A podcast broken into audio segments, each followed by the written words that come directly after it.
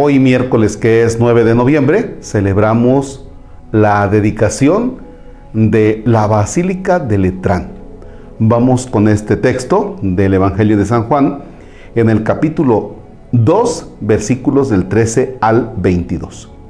En el nombre del Padre y del Hijo y del Espíritu Santo. Se acercaba la Pascua de los judíos y Jesús subió a Jerusalén. Encontró en el templo a los vendedores de bueyes, ovejas y palomas y a los cambistas sentados detrás de sus mesas. Hizo un látigo con cuerdas y los echó a todos fuera del templo junto con las ovejas y bueyes. Derribó las mesas de los cambistas y desparramó el dinero por el suelo.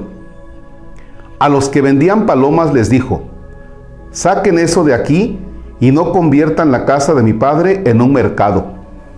Sus discípulos se acordaron de lo que dice la escritura, me devora el celo por tu casa. Los judíos intervinieron, ¿qué señal milagrosa nos muestras para justificar lo que haces?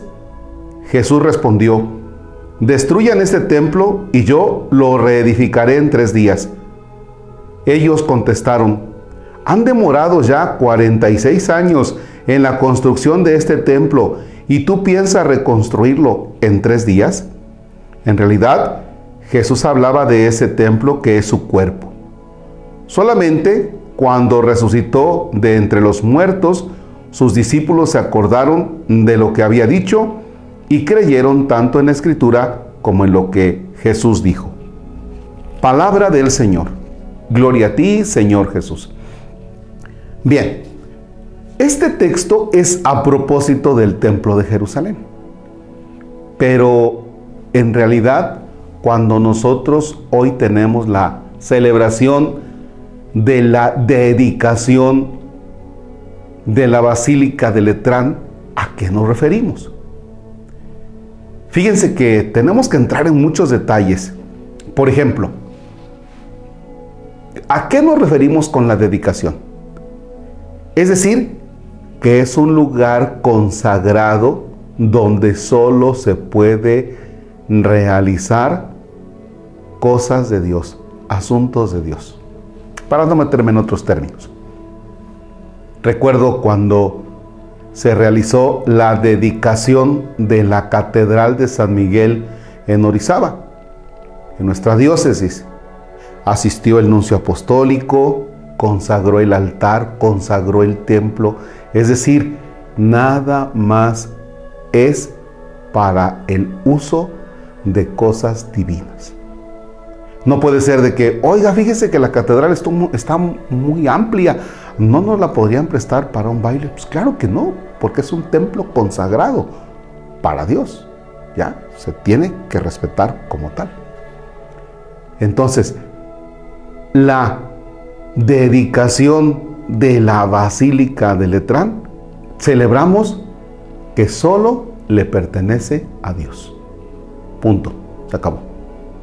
Ahora, ¿y a nosotros por qué nos interesa la Basílica de Letrán? Ah, porque es el lugar en donde el Papa, el que sea, ahora el Papa Francisco, desde ese lugar ejerce su servicio como obispo, ¿ya?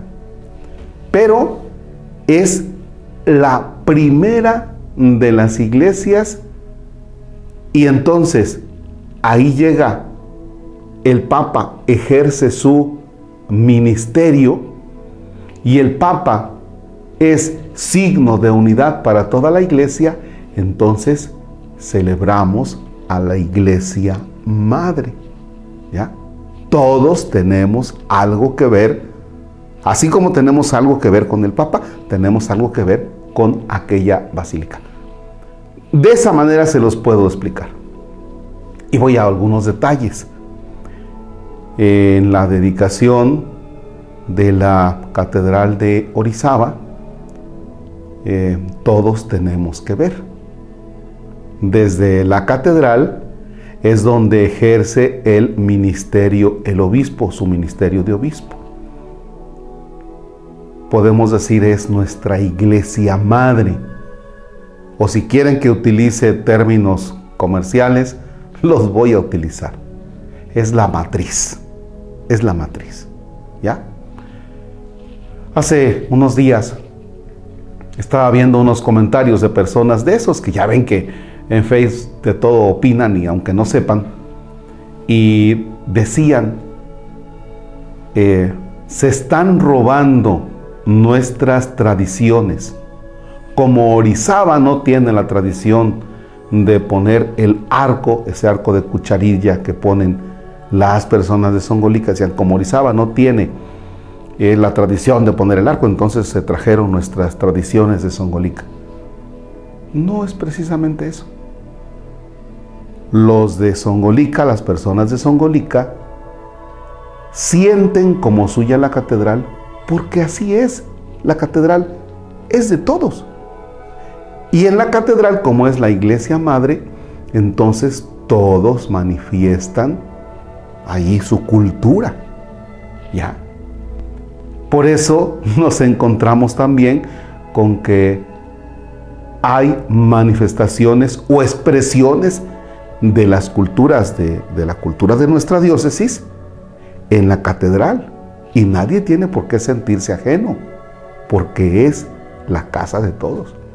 Así es que entonces la dedicación de la Basílica de Letrán es donde todos nos sentimos involucrados. Es desde donde el Papa ejerce su ministerio. ¿ya?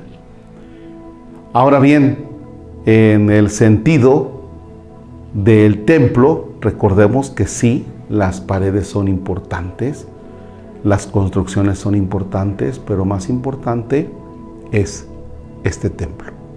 Usted que es templo del Espíritu Santo, yo que soy templo del Espíritu Santo. Cuidemos nuestros templos. Cuidemos esos lugares de encuentro. Es donde todos nos reunimos.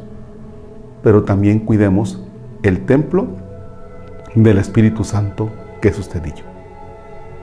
Padre nuestro que estás en el cielo, santificado sea tu nombre, venga a nosotros tu reino. Hágase tu voluntad en la tierra como en el cielo.